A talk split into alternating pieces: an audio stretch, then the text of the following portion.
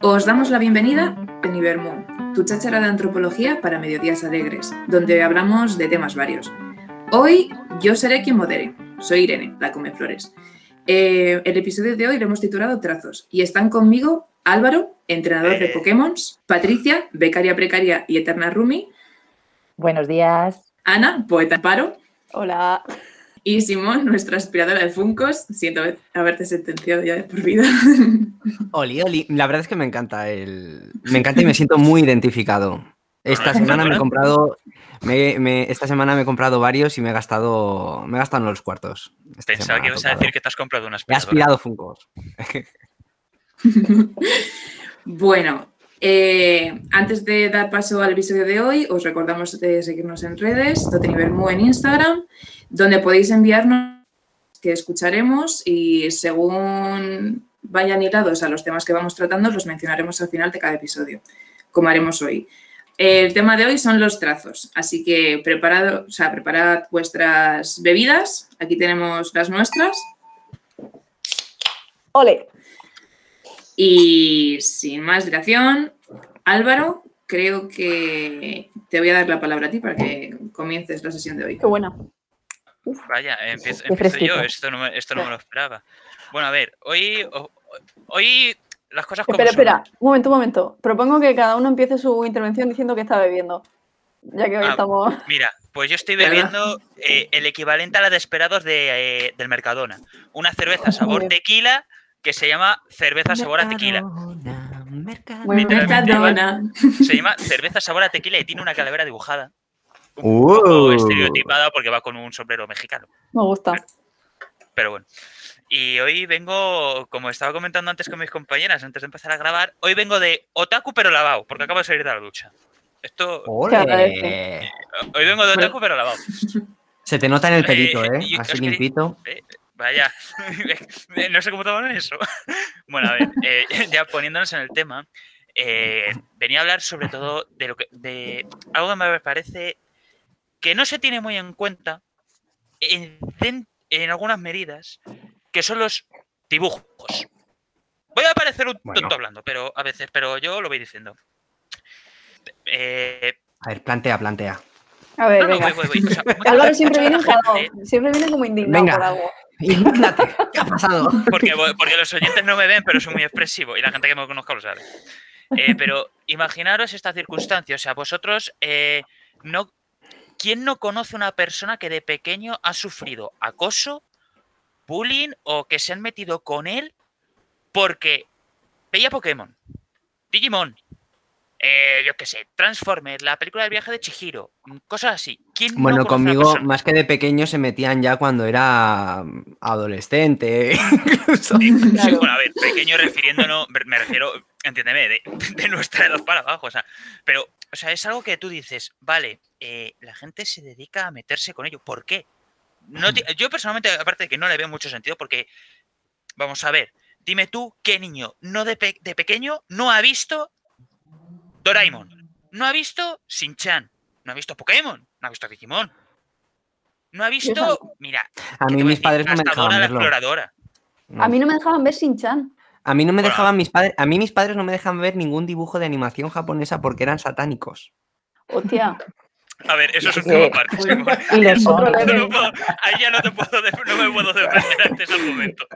Ahí ya me has desmontado el chiringuito. Pero yo, a ver, yo ahora hay series que, eh, más actuales, como por ejemplo, hoy domingo, eh, la gente que tiene Twitter y está al tanto de redes de los hashtags y demás, hoy es Domingo de Titanes, porque hoy, por ejemplo, sale la- el capítulo de Shingeki no Kyojin.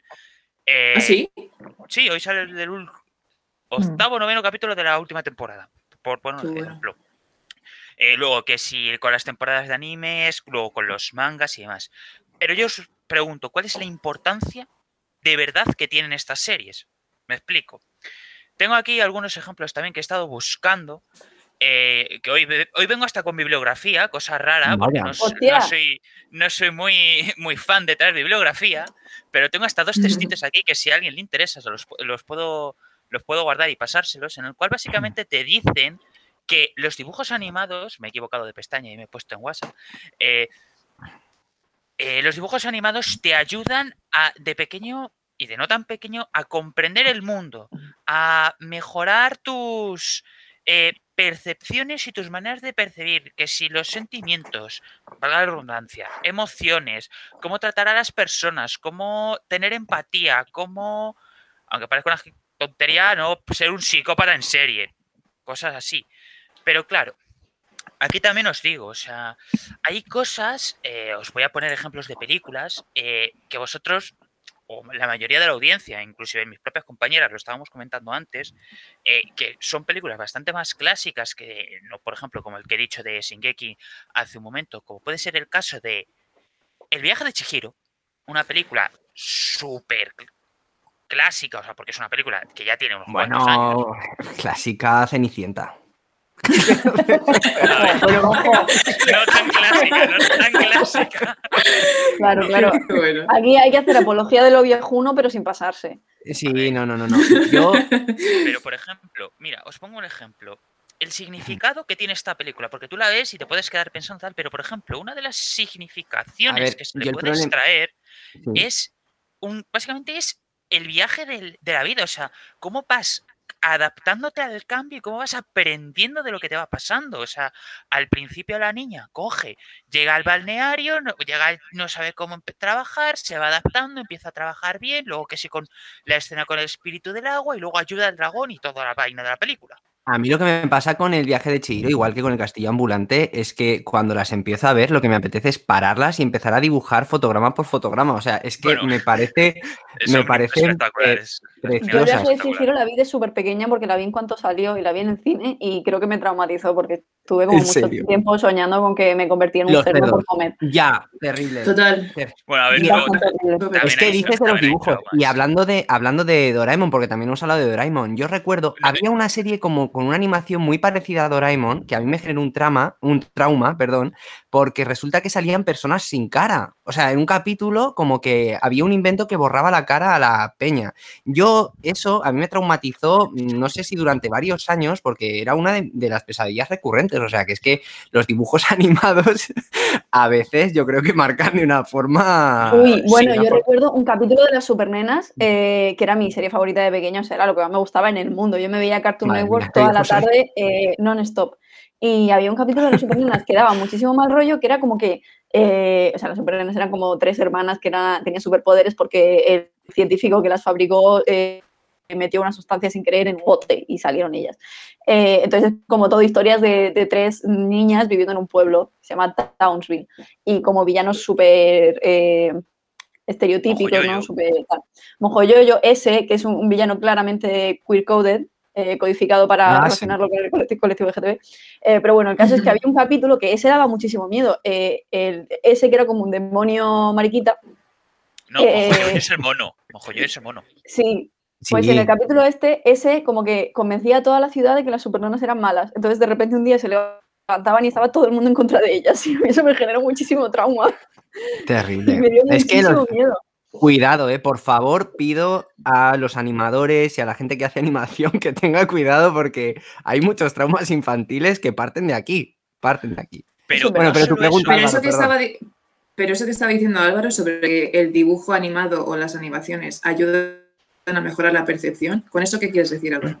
O sea, por ejemplo, muchas series, muchos, ya serían series que quieras categorizar como animes, como por ejemplo Dragon Ball, eh, o que no quieras categorizar como animes, Shin-Chan, Doraemon, cosas así, tienden a presentarte unos valores. Por ejemplo, en Dragon Ball, por un ejemplo, entre otros, el caso de que tienes que proteger a la familia, de que tienes que proteger a tus amigos, que tienes que ser buena persona, cosas similares. Eso, por ejemplo, te lo enseñan desde pequeño, pero ¿qué pasa? Muchas veces nos ha pasado de a vuestros, que vuestros padres os intentan enseñar algo, pero no lo llegáis a entender del todo de una manera eh, no, no física. Y que cuando lo estáis viendo, por ejemplo, una serie de leñe, es que a lo mejor eh, es esto lo que me están intentando enseñar mis padres, de ser buena persona, bueno con el prójimo. O, o a lo mejor me estoy marcando aquí una fumada de tres demonios. Esto puede ser cualquiera de las dos opciones. No lo sé. Pues sí, no lo sé. Yo la verdad es que no, no, no puedo decir.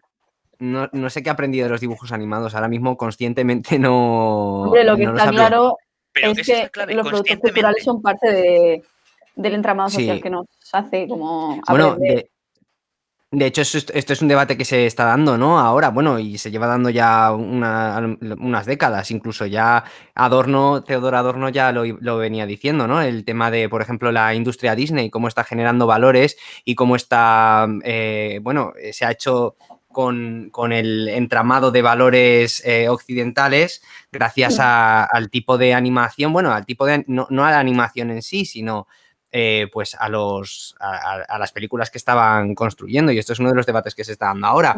Hace poco pasaba lo mismo, hace un, un par de años hubo esta, esta polémica de libros, de que había libros que se estaban sacando de librerías, libros infantiles, por, por este mismo motivo, porque estaban dando mensajes que a lo, lo mismo, eh, o sea, que sí, claro, evidentemente, eh, todo, yo creo que todo producto cultural dedicado y pensado para los niños, pues claro, bueno, para los niños y para los adultos, quiero decir que esto al final, eh, al final influyen y nos va, igual que los videojuegos, que lo estuvimos hablando el otro día, los videojuegos pasa lo mismo, tú cuando estás jugando a los Sims te estás metiendo en unas dinámicas capitalistas, en unas dinámicas, o cuando juegas a SimCity, pues esto es igual, a los niños eh, con las animaciones y los productos culturales que se están produciendo para ellos, pues les metemos en unas dinámicas y en unas y en unas historias, pues que les van preparando, por así decirlo. Esto es simplificando muchísimo, Mm. pero un poco por salir del paso a la, a la cuestión que a la cuestión que planteas, ¿no? No, Sí, sí, de hecho, de hecho, os puedo poner otro ejemplo precisamente en el lado negativo. O sea, claro está, yo defiendo, y os era lo que venía a proponeros, de que hasta qué punto es malo. Venga. entiendo, ¿Hasta qué punto? me voy a traer tequila para este momento. ¿Hasta qué punto? Esto tiene tequila, ¿eh? Ah, ya, En ah, teoría. Eh, y espero que los oyentes lo hayan hecho también. Eh, no, pero, o sea, lo que quería decir. Lo van a eh, necesitar. Sí, Seguro.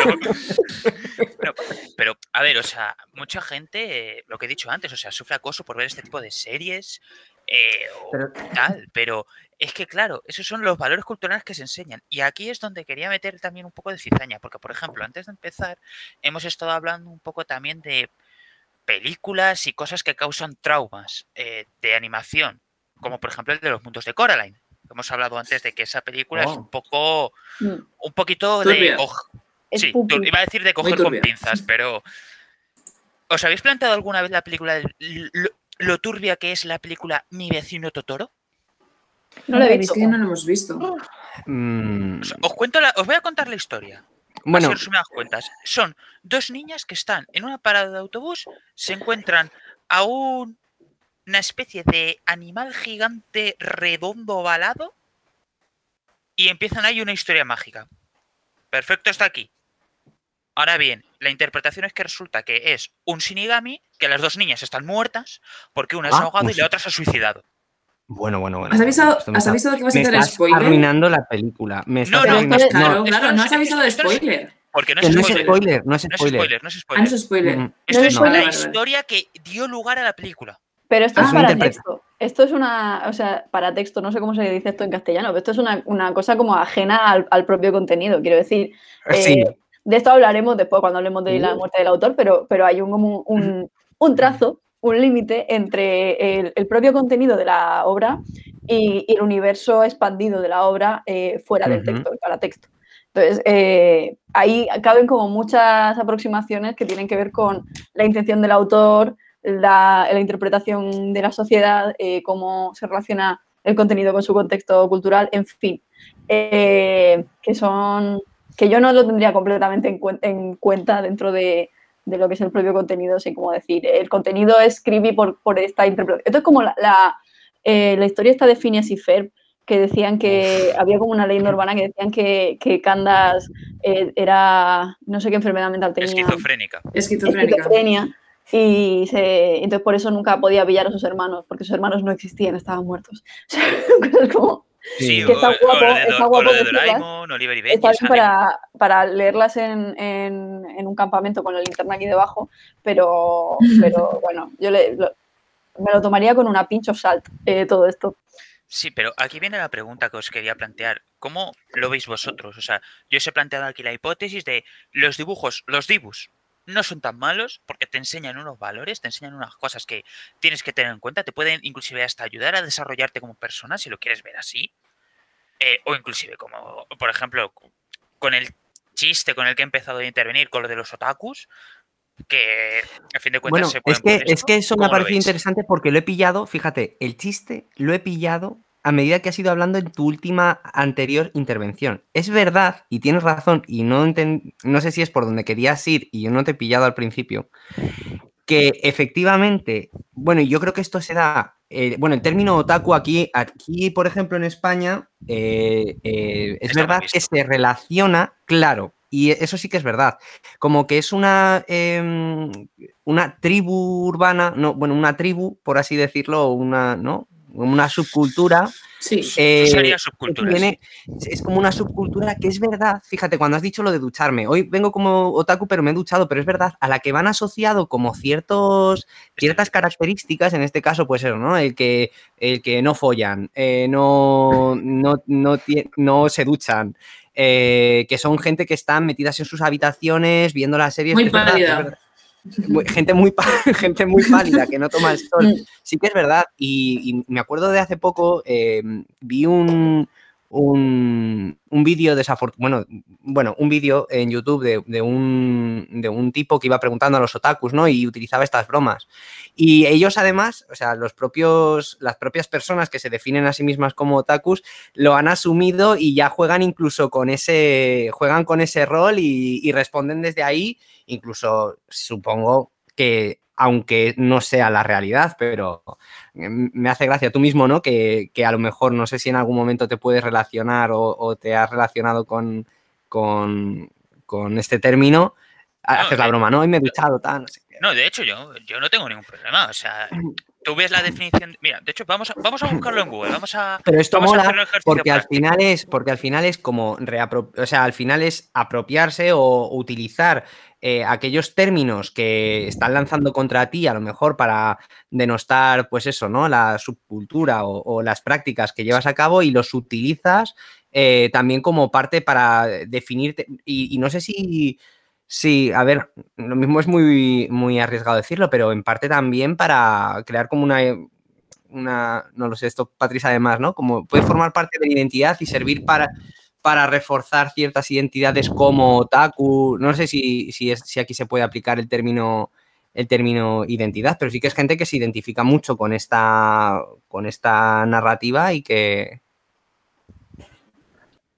Yo creo que la identidad se puede aplicar siempre que la gente se autoidentifique. Es decir, tú puedes utilizar una identidad si, si te autoasignas como tal. Entonces, eh, ahora desde el análisis sí que se utiliza de otra forma, como en identidades, pero si estamos hablando de lo que la gente usa, pues claro que, que se puede usar, vamos. A mí, a mí, pues a ¿A qué mí me parece... con que no se podría usar una identidad otaku, una identidad lo que quieran? Otra cosa es que sea politizada, sea no, sea más vista o no, pero al final es una identidad, ¿no? Yo me he preguntado muchas veces de dónde han salido eh, eh, los otacos eh, y tengo una pequeña teoría de que eh, la mayoría de otacos de mi generación son andaluces o catalanes. ¿Por qué? Porque, no, Ah. tengo, tengo, tengo una explicación, porque en los años 2000 tanto TV3 como Canal Sur compraron muchísimos animes doblados a kilo eh, y entonces eh, sí que eh, la cultura japonesa está mucho más presente en las vidas de los niños de los 90 catalanes y andaluces. Más que, por ejemplo, en otros sitios, aquí la televisión pública era una mierda y no teníamos nada así especial. Entonces yo veía Cartoon Network, que es una cosa como mucho más occidental y, y como Bueno, sí. Mm, Nada japo. La verdad que a mí por eso, eh, yo creo que por eso el cine japo me, me cuesta tanto, no me gusta mucho el, el ritmo narrativo que, que hay y todo eso.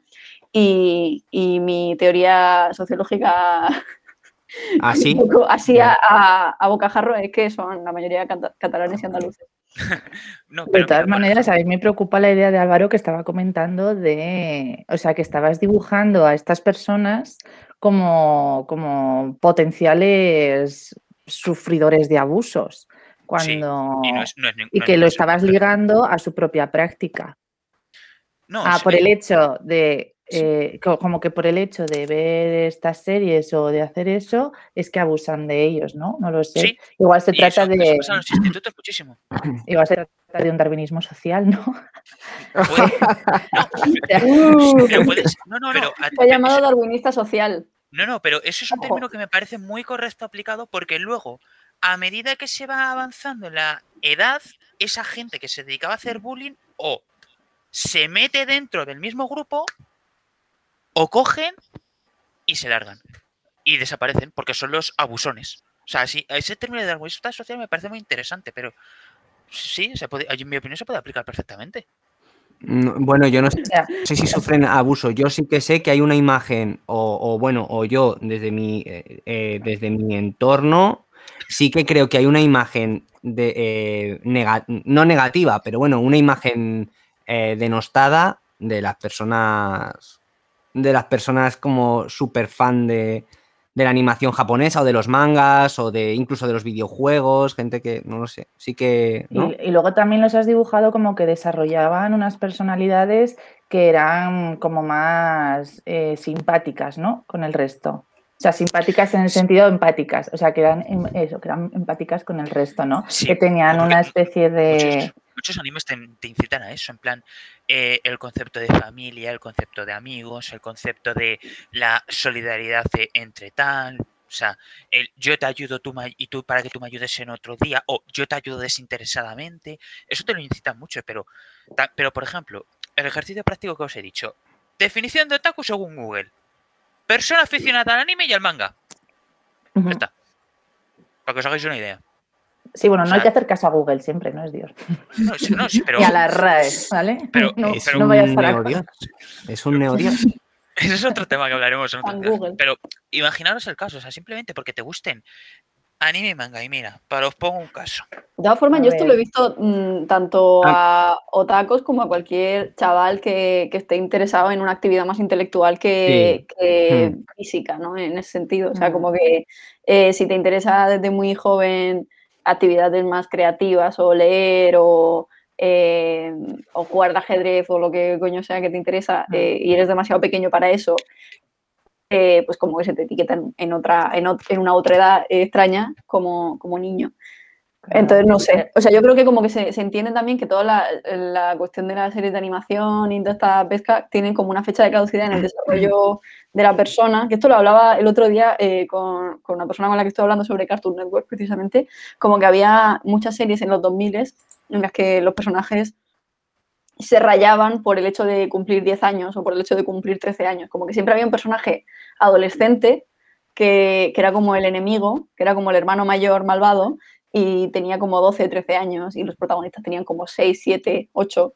Entonces hay como una especie de, eh, no sé, como que se enclaustra ese contenido en unas edades muy tempranas y si sigues interesado por, por estas cosas eh, más adelante, eh, Mm. como que se te estigmatiza porque no estás haciendo esa transición hacia la edad adulta que es un poco la Mm. adolescencia, que es una especie de estado liminal un poco torpe en el, que, en el que te interesan un poco cosas de los dos mundos. Pero aquí hay una cosa que has dicho. El paso a la edad adulta. Vale, eh, ¿no os pasa a vosotros que conocéis a un montón de adultos de que les gustan las cosas que son de Disney? Vengadores, Sí, Vengadores, Star Wars, eh, Los Simpsons si te pones. e Pero incluso porque- hay gente que ve Shin-Chan, eh, Padre de Familia y todas estas cosas. Siguen siendo dibujos, animes, manga y todo esto. O sea, es que lo que no se entiende cuando eres pequeño es que esos dibujos los están haciendo adultos. Entonces, eh, te puede seguir interesando verlos del mismo modo que a esos adultos les ha interesado hacerlos, Eso es. Claro. ¿sabes? E Pero igualmente se hace sabiendo que el público también son los padres. perdón. Además, esto también yo creo que está ligado un poco, está li- bueno, no sé si está ligado a lo mejor con el tema de, de una supuesta muerte, muerte de, de los autores, porque cuando hablamos de animación, la gente que está involucrada en, en una producción de animación no es un autor, no es el guionista, no son los eh, dibujantes, no son los animadores, es que Ahí hay, pues desde producción, ¿no? Hasta, yo qué sé, hasta quien Mira. aplica los efectos digitales eh, en las películas actuales, ¿no? Y eso. Y, y es verdad, y hay una cosa interesante, y es que, por ejemplo, todo, todo esto que eh, yo recuerdo hace, bueno, cuando yo era pequeño, mis padres también me prohibieron ver películas de Disney porque eran, tenían mensajes subliminales. Bueno, se, se decía que como que los, la- los productores eh, hacían como cultos satánicos antes de empezar las sesiones de grabación de las películas y bueno, como unas movidas muy, muy Sí, sí, heavy. pero que no eres el único niño que le han prohibido, porque a ver, tú también tienes tu contexto particular, Simón. por- No, por no, no, no, pero- prohibido. Pero hay otros niños, igual fuera de la religiosidad y fuera de esto, Pero- que también se lo prohibieron por Sí, pero bueno, exaltación del que- erótico o de cosas así Sí, bueno, pero sí, sí, pues a eso es a lo que voy. No, Claro, eso es, eso es. No, no, pero que lo de mi contexto es lo de menos. Y yo lo que quiero, a lo que quería ir era esto.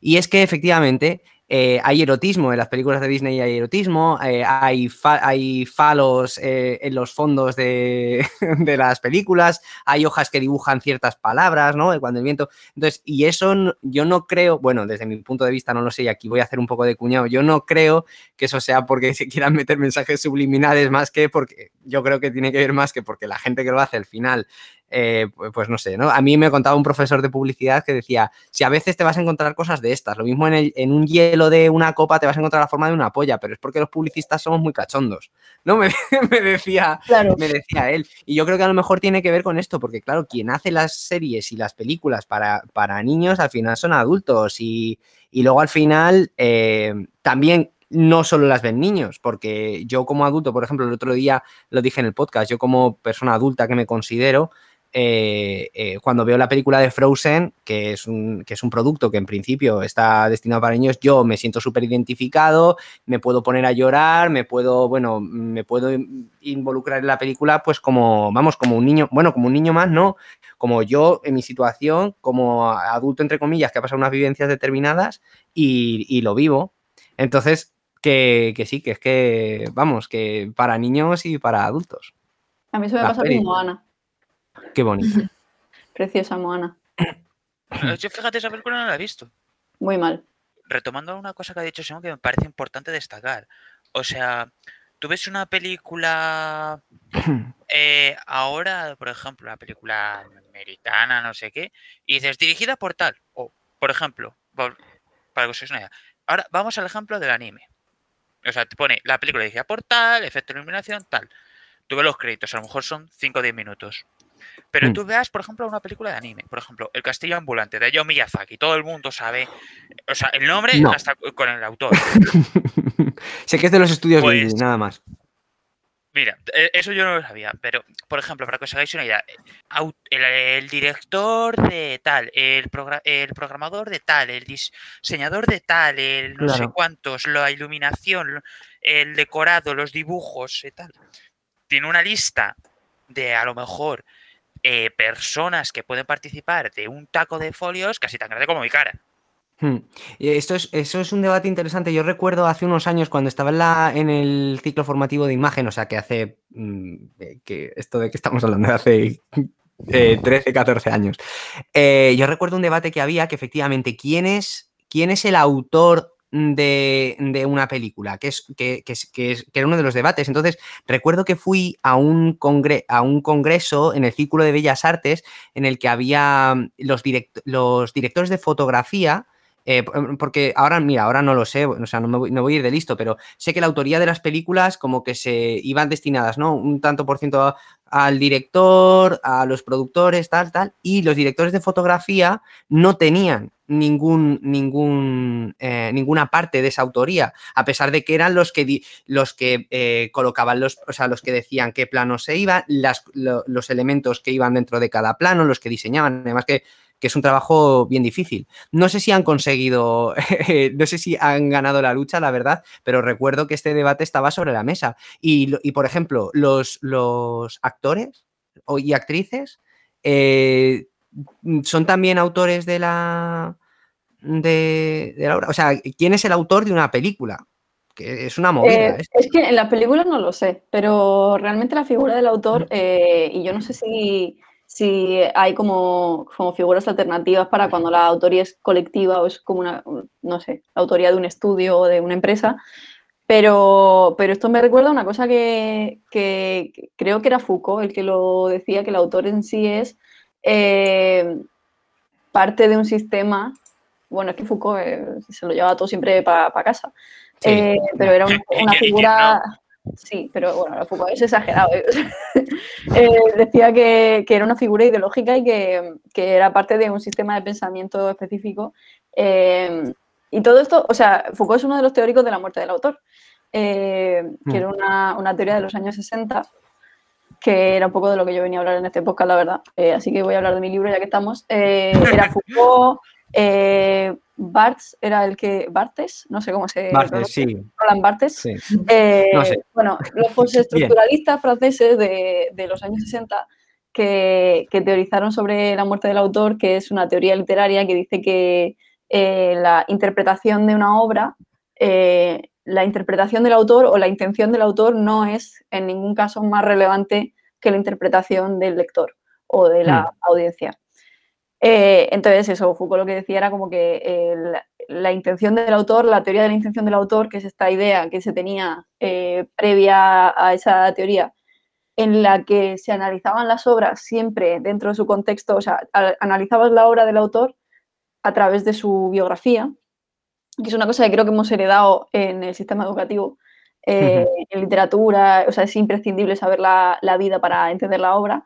Eh, entonces, este planteamiento, como que eh, Foucault decía que, ponía al autor en una situación de, de poder sobre, sobre el resto de la humanidad, cuando en realidad eh, decía Bartes que la, obra o el texto, por la forma fundamental en la que funciona el acto creativo de hacerlo, está fundamentalmente separado de la identidad del autor, que el autor no está en el texto.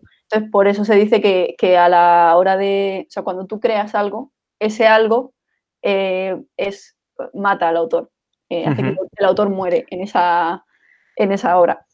Eh, entonces, esto yo, a mí me interesa esta teoría, aunque está ya disputada y discutida, sobre todo cuando la traemos a la actualidad, porque o sea, los autores hoy están muy presentes en todas Yo- partes y son indivisibles de, de su obra, pero esto se, se discutió mucho por la importancia del fanfiction en los 2000, que era eso, pues de repente eh, en las obras juveniles, eh, de literatura juvenil, eh, o series o películas y demás, había como todo un movimiento que creaba dibujos, creaba historias, creaba como movidas, historias alternativas con unos personajes de un mundo que ya, que ya existía, que era de la autoría de otra persona. Entonces, a principios de los 2000 eh, hubo como una oposición de, de muchos autores y muchas autoras a la existencia misma de fanfiction. Por ejemplo, eh, la más célebre era Anne Rice, eh, de Crónicas Vampíricas, que decía que no permitía eh, que hubiese fanfiction. Y eh, fue precisamente una de las primeras escritoras súper conocidas eh, en decir que estaba súper ok con el fanfiction, la transfoba de J.K. Rowling, eh, que fue un poco la importancia que tuvo en su momento, que, que ella estaba muy- eh, hombre, es que eso hay que meterse en Twitter, se, se le ha ido completamente el Kiko, esa señora no debería tener internet. Pero bueno, el Bien. caso es que en su momento estaba ok con el fanfiction, pero luego eso lo utilizó para, para agrandar su intención de autora, que básicamente lo que hizo fue eh, integrar ese paratexto, ese universo expandido de, de Harry Potter, eh, diciendo cosas random en su Twitter. Cada vez que se emborrachaba, decía, pues te acuerdas de Dumbledore, pues era gay, pues te acuerdas de, de Nagini, pues era una señora coreana. Como, eh, empezó como a- al tren de la inclusión cuando pensaba que le interesaba, ahora como no le interesa, pues ya no. Pero, pero en su momento como que, como que utilizó esa, esa idea de, de vamos a permitir que se alimente este universo expandido a través de los fans, pero en realidad soy yo la que tiene la autoridad eh, de decidir qué es canon y qué no es canon, cuando en realidad, pues por su propia, por su propio planteamiento inicial, deberíamos directamente quitarle el canon a J.K. Rowling. Ese es mi, O sea, tu punto es una crítica a JK. JK se critica sola, yo no tengo por qué. eh, eh, o sea, al margen de, de su- mi crítica como autora y como persona eh, que mantiene aferrado el canon de su obra, es una activista contra las personas trans y no pienso eh, darle ni un euro más de mi bolsillo. Lo de la autoría, ¿no? Que la autoría en antropología también ha sido muy criticada. Y como realmente eh, quiénes son los autores de, los, eh, de las obras de etnografía, ¿no? Mm. ¿Quiénes son los autores? Hay antropólogos que deciden hacer una coautoría con las personas a las que, que investigan, porque al final, sobre todo, no digo todo el mundo, una persona que te ha visto una hora, has estado con ella, eh, merece atención, merece tu agradecimiento, pero igual no lo sé, ¿eh? Igual no merece realmente que la pongas como coautora en un trabajo de tres años, quién sabe. Pero hay, por ejemplo, eh, personas eh, muy metidas en la investigación que son como los informantes principales, esos que al final te van acercando al resto de personas del universo de la investigación y que al final, por tanto, si te están acercando, lo que están haciendo también es diseñar el proyecto, o sea, te están llevando por unos territorios y no por otros. Y al final sí que, sí que se ha debatido mucho con esto de la, de la coautoría. Y lo que comentabas de, de los autores, eh, esto, eh, Clifford Gerth eh, creo que también tenía un libro que se llamaba El antropólogo como autor o algo así, no sé Sí, si, sí, sí, así. si os recordáis. Y, y que era súper interesante ahí, no sé si, a ver, me corregís porque ya pues como que no me acuerdo muy bien, pero creo que lo que transmitía era un poco como, o sea, el antropólogo como autor y como y como propio autoetnografía, es decir, porque al final lo que estaba analizando era un poco eh, libros de antropólogos y antropólogas que se habían escrito recientemente, cómo servían eh, a la vez que estaban describiendo esos libros otras sociedades y otras culturas, por ejemplo, como el, el libro de Ruth Benedict de, del crisantemo y la espada o algo así, ¿no? En fin, que estaba escribiendo otra cultura y lo que estaba haciendo al final él era analizar la propia cultura de Ruth Benedict, la americana. ¿No? Porque lo que, lo que veía en sus palabras, con la, con la descripción de esa otra edad, era una propia autocrítica a la cultura americana, ¿no? Y entonces ahí eso era un poco como lo que quería decir de, del autor, del, Mm. del antropólogo como autor.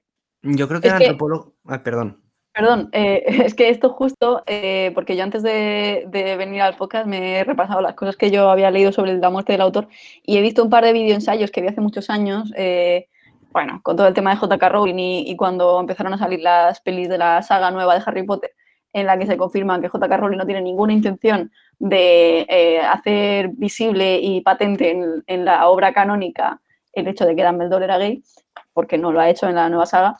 Entonces se, se generó toda esta conversación y una, en uno de los vídeos que es de Lindsay Ellis, que es muy interesante porque hace como un repaso sobre toda la teoría de la muerte del autor y sus contrapuntos y sus críticas, eh, precisamente aparece un autor muy conocido que es John Green, que su obra más famosa, que no me acuerdo cómo se llamaba, eh, es eh, también sobre precisamente como eh, la muerte del autor y, y como que el autor, ni siquiera el autor te puede responder las preguntas que se quedan sin responder en el texto. Y lo que dice John Green, un poco con la perspectiva de los años, es que realmente el autor está por todas partes dentro del libro. O sea, es, no es Ujú. cierto que sea completamente divorciado del contexto. Eh, es verdad que una vez la obra sale ahí fuera, en mi opinión, pertenece al lector eh, la, interpretación, ¿no? Primera. Pero el autor también, eh, hombre, está presente en su obra, sin duda. Yo, em, con respecto a. Bueno, es que, aquí se han apuntado muchas cosas. Yo realmente no voy a responder. Me parece muy interesante la aportación que ha hecho Patri, porque em, recuerdo, bueno, y ya no solo em, el- el- los antropólogos y antropólogas, sino la propia antropología como.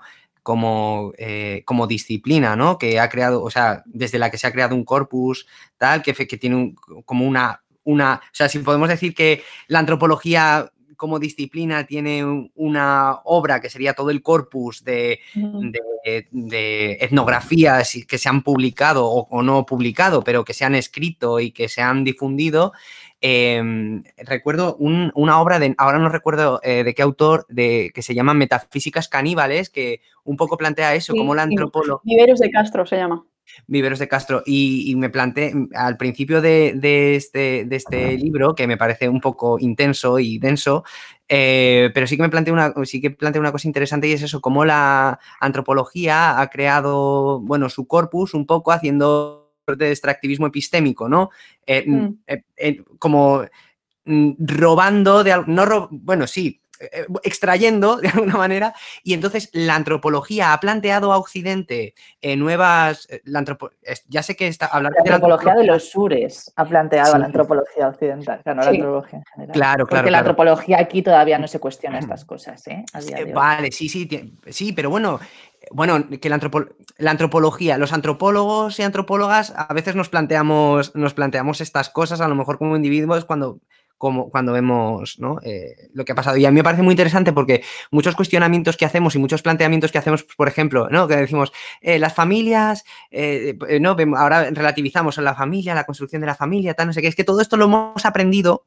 Todo esto de quién lo hemos aprendido, lo hemos aprendido los antropólogos cuando hemos cuando Franz Boas fue eh, y se estuvo recorriendo Norteamérica viendo a ver qué, qué onda, ¿sabes? O sea, es que los planteamientos que hacemos desde la antropología, si, la- si consideramos a la antropología como una autora, ¿vale? O sea, aquí ya se me va la olla, pero si consideramos que la antropología, como ese conjunto de antropólogos y antropólogas, aunque son distintos, con muy distintas teorías, con muy, o sea, un corpus heterogéneo, pero esa, todo eso que ha construido, esa obra que ha construido la antropología, es una obra Ajá. robada. Es, es una, una etnografía de la antropología es y una del colonialismo, porque al final eso es la correcto, colonialidad de la antropología. correcto. Y lo que ha una la antropología con todos los autores que nombras, que básicamente pues eran colonos, eran eh, cuando, pues, como, cuando había guerras y se iban estos autores, por ejemplo, esta, la, que, la que fue a Japón, ¿era Ruth Benedict? No, era No, otra. Ruth Benedict no fue nunca, fue que es peor todavía. Ruth Benedict cogió Sí. inmigrantes japoneses y dijo Ah, un cosas. El crisantemo, en el Eso es, era- crisantemo de hacía- la espada, Y que su lo han coño comprado. gordísimo, que me Desde parece su una obra casa, ¿no? Eso precisamente es. por eso. A ver, Desde su casa luego sin podemos- moverse. Y luego quería plantear otra cosa eh, en, en relación a, lo- bueno, a, to- a todo esto de- de- del autor. Ah, Yo recuerdo, o sea, para mí, el autor ya no solo, porque ya que hablamos de trazos, ya no solo estoy pensando en los autores escritos, sino también en, en otro tipo de, de autores, ¿no? En, en pintores, en fotógrafos. Entonces aquí eh, yo recuerdo eh, un- en, en alguna clase de Ricardo San Martín, que es un antropólogo que se dedica a estudiar todo este fenómeno del arte, yo recuerdo que hablaba del, del autor, más bien él hablaba del artista, pero bueno, aquí voy a hablar un poco, voy a mezclar el- los términos artista, o sea, voy a hablar del artista como autor de obras y como que eh, es una persona, yo lo entendí, él no utilizó estas palabras, pero yo lo entendí como una especie de Prometeo, ¿no? Es decir, que el artista traspasa unas barreras concretas, eh, ¿no? Eh, tiene una inspiración, o sea, y a través de esa inspiración, de ese contexto que traspasa esas barreras, trae, trae de otro lado eh, algo, un concepto, un tal, y se lo entrega al, al lector, al que lo está viendo y demás. Y en ese momento eh, pierde, pierde la autoridad de la obra. Y entonces aquí me planteo una cosa. ¿Hasta qué punto? no. eh, Chupito. no, no. Aquí me parece una, hay una cosa interesante y es que ahora en todo el, el- por ejemplo, tú cuando ves una obra, bueno, aquí me voy a ir, ¿no? Al clásico, porque ya que estoy hablando de San Martín, voy a hablar de Velázquez, ¿no? Tú cuando ves el cuadro de, de las hilanderas, hay un montón de elementos que tú puedes interpretar más, menos, tal. Y ahora me pasa una cosa con el arte moderno que no sé si os pasa, que no lo critico eh, de ninguna manera, pero eh, esto que ha hablado Ana de, antes, por ejemplo, que dice, pierde, el autor pierde la capacidad de decir tal. Yo ahora, hay, hay eh, museos de arte moderno que tú cuando te acercas a las plaquitas con el nombre, abajo te viene una descripción de lo que representa la obra. ¿Qué pasa con esto? Es decir, esta obra representa tal, tal, tal, tal, tal, tal. ¿Sabes? O sea, tú, tú, la obra de Velázquez, por ejemplo, la de las hilanderas, eh, no te venía con explicación. Entonces, entonces eh, ¿hasta qué punto el autor es- eh, puede... No, sí, sí. ¿Hasta qué punto lo, lo hago posta? Lo hago posta.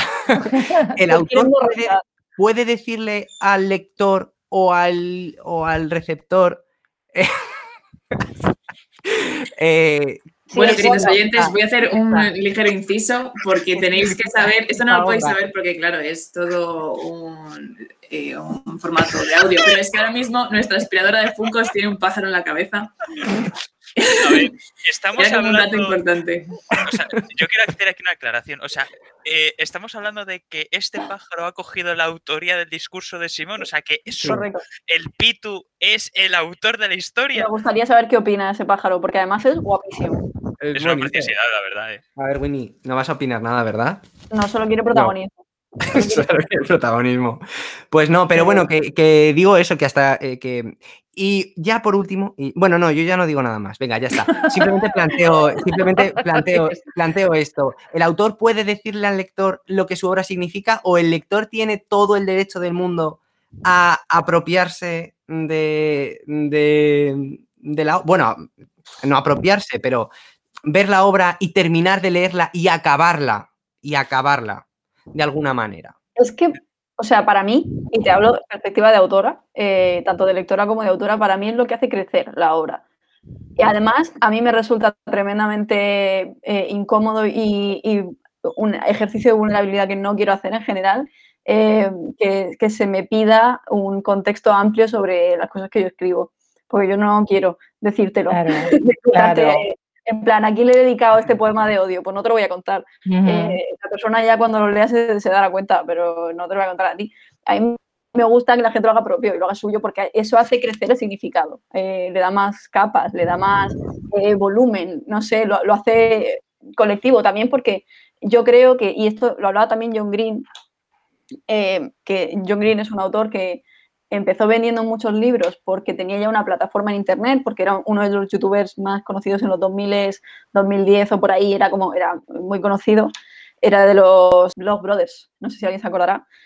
Em, entonces, como que decía que parte de su obsesión con la muerte del autor partía eh, de que él tenía como la necesidad visceral de superar ese síndrome del impostor, de haber nacido ya eh, como autor con una plataforma y pensar que su obra eh, funcionaba sin, sin él, eh, que, crecía y funcionaba sin necesidad de él como, autor poderoso, ¿no? En, ese sentido. Y yo creo que tiene un poco que ver con eso también eh, por mi parte. Y entonces, bueno, yo también soy crítica con mi obsesión con la, muerte del autor porque soy consciente de que no muero cuando, cuando publico cosas. Pero es interesante eh, también que la, que la gente lo haga suyo y lo haga propio. Para mí es lo que tiene valor. Eh, Simón, última palabra y voy cerrando. Mira, yo es que antes has hablado de Foucault y me parece que Foucault tiene aquí una. En, el artículo este de. Eh, bueno, no es un artículo, ¿no? Es una ponencia que hizo de, eh, qué es el autor. porque claro, hemos hablado de que el autor como que muere con la obra, pero también nos creo que a lo mejor podemos darle también otra dimensión y es que el autor vive con la obra y gracias a la obra y vive más allá de su muerte. Y esto es algo que planteaba, por ejemplo, Foucault una de las cosas que planteaba, ¿no? Que, y ponía el ejemplo de Serezade, Las Mil y Una Noches, consigue vivir gracias a que hace una narración muy larga y tiene más vida y, y, se, de alguna manera va escapando a ese momento instantáneo de la muerte porque va narrando y alargando. Entonces, ah, me parece interesante también esto, ¿no? Que el autor el, autor también vive eh, con la obra. Y también otra, otra cosa que pasa ahí, por ejemplo, con J.K. Rowling y con otros autores, es que eh, muchas veces los autores son un propio producto y como que eh, sobrepasan la propia obra y muchas veces me da la sensación como que tal obra adquiere más relevancia porque es de tal autor. No sé si este fenómeno eh, tiene que ver con la muerte del autor o no, pero es verdad que me da la sensación esta, ¿no? De que muchas veces hablamos de obra-autor y que hay autores que sobrepasan la obra simplemente por la imagen y por el producto que, son y se transforman eso, o sea, ya al final la obra casi no tiene ni, importancia. Bueno, yo creo que J.K. Rowling como que se ha visto ella misma trenzada en la relevancia de, de su obra, o sea, escribió una saga buena y y con eso no solo se ha forrado, sino que ha adquirido una plataforma y ha adquirido una voz política y ha adquirido la posibilidad de hacer política ya desde su, Twitter eh, a las 3 de la mañana cuando tiene revelaciones, ¿no? Eh, entonces, eh, yo creo que se ha convertido como en una figura que es ejemplo de, todo esto, ¿no? De cómo el autor, un autor que no sabe dejar marchar su obra.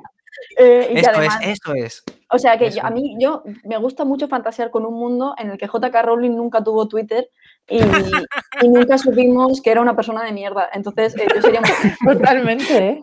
¿eh? pero no, el mundo no ha querido ser así. Mira, pero entonces sí que podemos decir que la obra es la muerte del autor porque, por ejemplo, eh, la muerte social de JK Rowling ha venido de la mano de su obra en Twitter. No, bueno, sí, de su obra en Twitter. se consideran una obra... Eh, eso desde luego, la verdad que... todo lo que cabe. Bueno, su obra en Twitter y su más reciente novela publicada sobre un hombre que se disfrazaba de mujer para atacar a mujeres en el baño. Ah, también. Esto, esto es lo que acaba de publicar esa señora. Es que no está bien. Es que no está bien. Yo, más allá del beef eh, dirigido a ciertos autores en específico, eh, lo dejaría en que cualquier obra, como creación y producción cultural, acaba convirtiéndose en una especie de realimentación, ¿no? retroalimentación, perdón, entre distintos autores, incluso, eh, o sea, autores, actores, perdón. O sea, la propia obra acaba cobrando una cierta ag- agencia y se convierte en, en un actor dentro de ese círculo, ese, ese hilo conductor entre quien crea la obra, como has dicho antes, Simón, eh, quien, quien saca de un plano eh, no material, antes también, como ha mencionado Álvaro, sobre cómo eh, las eh, animaciones, las series animadas dan paso a un entendimiento de lo no físico o cómo se materializa un entendimiento en una creación física, como son en un sentido las series, las animaciones. Y, y básicamente, pues quizás lo dejaría ahí, ¿no? Qué bien has hablado, hija. Venga. venga. Yo siento, siento no A haber mí estado se me acaba el vino. O nos tomamos otro o me decís, ¿sabes? Porque Claro. Eh, No, quiero yo hacer creo un que- pequeño inciso, quiero hacer un pequeño inciso. Aquí mis compañeras son unas malas personas porque hemos empezado diciendo, vamos a decir lo que estamos bebiendo. Es El verdad. Es único que lo he dicho soy yo. Me da culpa. Son Bueno, malas no, personas. yo- venga, va, va, va. A ver, eh, Álvaro, ¿qué ronda. estamos bebiendo? Álvaro, ¿qué estamos bebiendo? He pasado de una cerveza sabor tequila a una Radler. Vaya. Vale, eh, va la segunda, va la segunda. Eh, Patrick, ¿qué estás bebiendo? yo es que anoche nos fundimos todo el vino y solo me queda el vino blanco de cocinar que me estoy bebiendo ahora. Así de becario. Ya, Estoy bebiendo el vino blanco de cocinar, el que te, va dar, te va a dar dolorcito de Estoy cabeza. bebiendo vino de brick. Esto es, pero en la Simón, copa de que sea cristal. Por, favor, dime que es el de Cumbre de Gredos. Simón, dos cosas. Una, ¿qué estás bebiendo? Otra, ¿cómo se llama nuestro querido invitado así estrella, que es el Ese que muerde el micrófono. Por favor, dar una es que foto una esto, por foto. favor. Es que para los oyentes, el pito Pues- de, de Simón está chupando cámara literalmente y el micro, porque es que está Subiremos pasando foto a rato. Instagram. Subiremos foto a Instagram de este momento. Eh, eh, yo estoy bebiendo Mau, dos latitas de Mau que han caído y me estoy meando como un caballo. Así que si os parece, podemos. Eh, espera, bueno, nos queda Ana. Ana, ¿qué estás bebiendo? Yo me acabo de terminar una estrella levante, eh, reivindicando la periferia, reivindicando Murcia y me cago en la meseta. Y tú, Irene, que no Oye, Vale. qué feo eso, eh. Yo me estoy bebiendo contra mi, mi, mi paladar una Heineken. No soy fan de la cerveza. pero. Muy bien, pues ahora vamos a dar paso a la sesión donde vamos a comen- o sea, donde comentamos los audios que nos mandáis. Hemos decidido seleccionar uno por el tiempo eh, que llevamos eh, con el podcast, así que Simón, si puedes ponerlo. Pues voy a poner. ay, voy a poner un audio que nos ha enviado Víctor. Y. y-.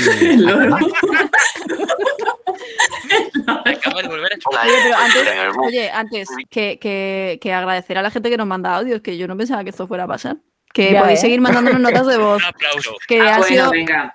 todas las que hemos recibido han sido muy interesantes, pero que eso, que por tiempo solamente podemos poner uno, pero que muchas gracias, que está guay. Eh, aprovecho para recordar que podéis mandarnos notas de voz tanto a través de Anchor como a través de Instagram.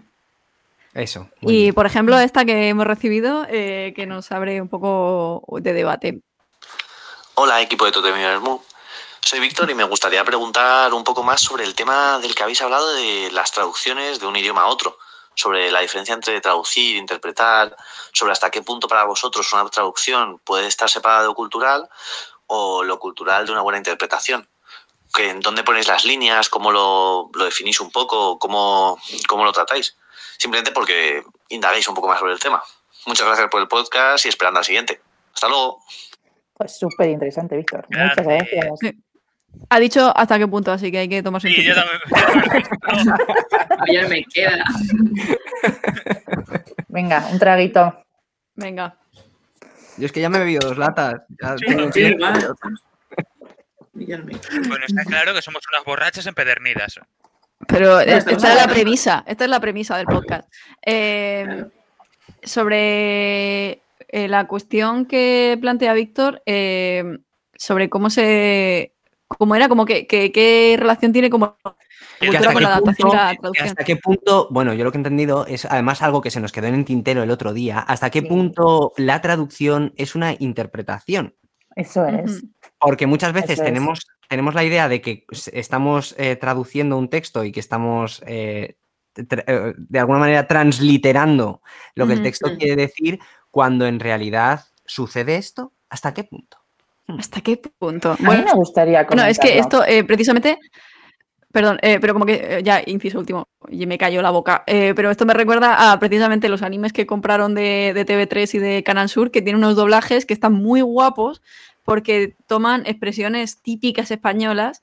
en vez de como traducir literalmente, meten ahí dentro como cosas, referencias. Es que no te sé decir ningún ejemplo ahora, pero sí que hay como muchos sueltos eh, por muchas series japos eh, que tienen como expresiones súper españolas de repente que aparecen en un doblaje, en una escena súper japo Ujú. eh, y es súper gracioso. Y a mí eso me parece una buena adaptación. Eh, Yo con la traducción, de hecho, el otro día estuvimos, por eso viene este audio de Víctor, porque el otro día estábamos tratando este tema eh, aquí en el podcast. Y a mí se me quedó una cosa de tintero que no pude decir, pues por tiempos y tal, y pues ya aprovecho y la comento ahora.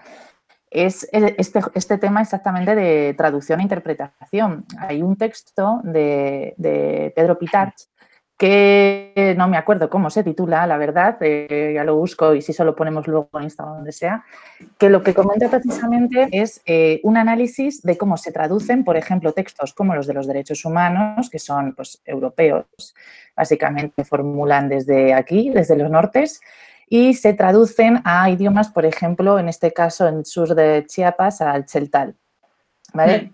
En México. Entonces, esta traducción al final eh, eh, se realiza, o sea, que al final es una interpretación, ¿vale? Es lo que iba a decir, no interpretación, traducción, sino al revés, traducción que es interpretada, ¿no? Que es, justamente lo contrario, pero lo mismo a la vez. no, no quiero liarme. La cuestión es que, por ejemplo, allá no existe la- la palabra, en, en Cheltal no existe la palabra derecho y eh, en cambio utilizan la... eh, literalmente dicen mantali, que eso es un consejo. ¿no? Porque no, no, no hablan de derechos, tampoco hablan de hum- humanos en el sentido estricto, porque también podrían ser aplicados pues, a las personas muertas. Eh, entonces, sí. como que al final esas traducciones, ¿de qué sirven cuando ni las políticas normalmente llegan, eh, ni siquiera llegan aquí, vamos, no son aplicables, pero también cómo se desarrollan, se intenta universalizar y se intenta desarrollar, como siempre, con un colonialismo, con una defensa de derechos eh, universal, mundial, que a todo el mundo llegue cuando ni siquiera todo el mundo está en ese punto, ni, eh, no, sé, no sé si me entendéis, ¿me seguís con esto? ¿No? Sí, que- Sí. sí. O sea, los extravíos de la traducción de Pitarch. Eh, Pitarch, sí, ¿no? Sí, Pedro Pitarch, no sé cómo se llama Claro, la- claro. el texto. Yo creo que pero- es los extravíos de la traducción. Eh, en derechos humanos sí se da. Eh, es, yo lo que saqué del texto es que básicamente tú tienes que, con un conocimiento, lo bajas. Eh, O sea, tienes que situarlo según tu, tu epistemología, ¿no? incluso tu ontología, como has dicho tú, que los humanos, tal y como estaban planteados en, los- en la Carta de Derechos, no son eh, los mismos a cómo se conciben entre los Chetzal. O sea, mm, ¿dónde está el punto, el límite entre de- Mm. traducción fidedigna y- e interpretación? Es que yo soy de las que opinan que todo acaba siendo la interpretación, ¿no? O sea, Mm. no, no hay nada así como muy, mm, no sé cómo eh, explicar. Positivista. ¿no? ¿no? No hay nada tan purista, científico, ¿no? Purista, En ese sentido. purista ahí, claro. Ahí, vale. A ver, ya está. Contestando a la pregunta de Víctor, no sabemos. Somos antropólogos y no sabemos. todo queda en una interpretación de las interpretaciones de las interpretaciones. Que todo se contextualiza, pero vamos. Correcto. Respuesta universal, depende. En parte, Total. en parte, Es que es relativo, es relativo. eh, pero en parte es que vuelve a tener que ver, pero es que en parte vuelve a tener que ver con la muerte del autor. Que es que me parece súper interesante porque Claro, es vuelve que a la tener muerte que del ver con autor. eso. Bueno, Madre mía.